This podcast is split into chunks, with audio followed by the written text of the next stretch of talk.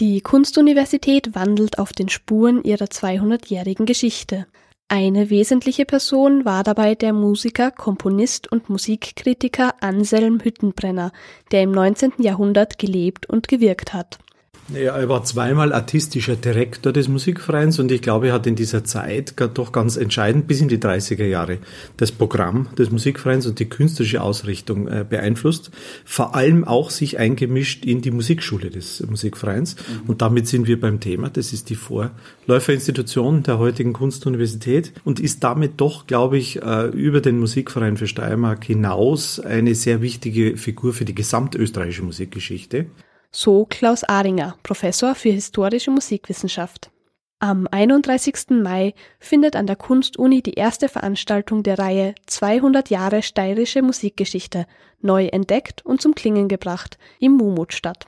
Am Programm steht Musik von Anselm Hüttenbrenner, wie Ulf Bestlein, Professor für Gesang, erzählt. Was, was natürlich ganz toll ist, wir werden die Manuskripte zeigen. Also das ist ja auch ein Erlebnis, einfach mal zu sehen, wie sieht das eigentlich wirklich aus. Neben Erläuterungen zu den Liedern und Klavierwerken wird die Musik von Hüttenbrenner selbstverständlich auch zu hören sein, gespielt von Lehrenden und Studierenden. Aringer meint dazu, ja, ich glaube, das ist ganz wichtig, dass die Kunstuniversität im Zusammenwirken zwischen Kunst und Wissenschaft zeigt, dass hier eine Einheit entsteht, dass die Musik nur im Erklingen existiert, dass man aber natürlich die historische Überlieferung braucht, um überhaupt zu diesem Erklingen zu kommen. Anselm Hüttenbrenner lässt sich Aringer zufolge schwer in eine musikhistorische Epoche einteilen, da er sowohl im 18. Jahrhundert verwurzelt ist, als auch moderne Vorstellungen und Standpunkte vertritt. Also es ist so ein bisschen zwischen den Zeiten stehen. Das ist nicht ein Schicksal von Hüttenbrenner, sondern das ist etwas, was die äh, Generation, die sozusagen jenseits der Wiener Klassik ist oder gleichzeitig mit den auch noch Schubert-Zeitgenossen betrifft, dass sie so ein wenig durch das musikhistorische Raster fallen, leider, und dadurch durch die Rezeption auch aus, der, aus dem Blickwinkel des späten 19. Jahrhunderts heute nachteilig dastehen. In der Musikwissenschaft hat man sich außerdem lange Zeit nur mit den bekanntesten Komponisten und Musikern einer Zeit und in der Tat nur selten mit Frauen beschäftigt, so dass manch anderer unbeachtet geblieben ist. Hüttenbrenner war aber durchaus mit bekannten Musikern in Kontakt.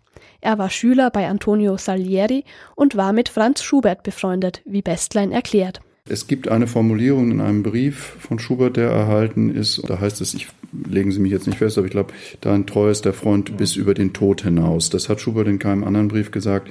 Er hat auch Variationen nach einem Thema von Hüttenbrenner geschrieben. Also ich glaube, sie haben sich sehr gegenseitig geschätzt. Auch Ludwig van Beethoven soll Hüttenbrenner näher gekannt haben. Wie eng er mit Beethoven war, also damit kann man eigentlich, glaube ich, also kann man nicht sagen. seriös kann man da eigentlich nicht. Er soll sagen. an sein, also an ja. sein Sterbebett geeilt, sein heißt es. Da gibt es ja. auch eine Novelle von Doderer, die das ja. beschreibt. Schneege, also, Stöber oder sowas heißt die. Ja. Es war aber bestes Wetter bei seinem Tod. Wer jetzt Interesse bekommen hat, mehr über die spannende Person Anselm Hüttenbrenner und seine Musik erfährt man am 31. Mai um 19 Uhr im Mumut. Für das Webradio der Grazer Universitäten Johanna Trummer.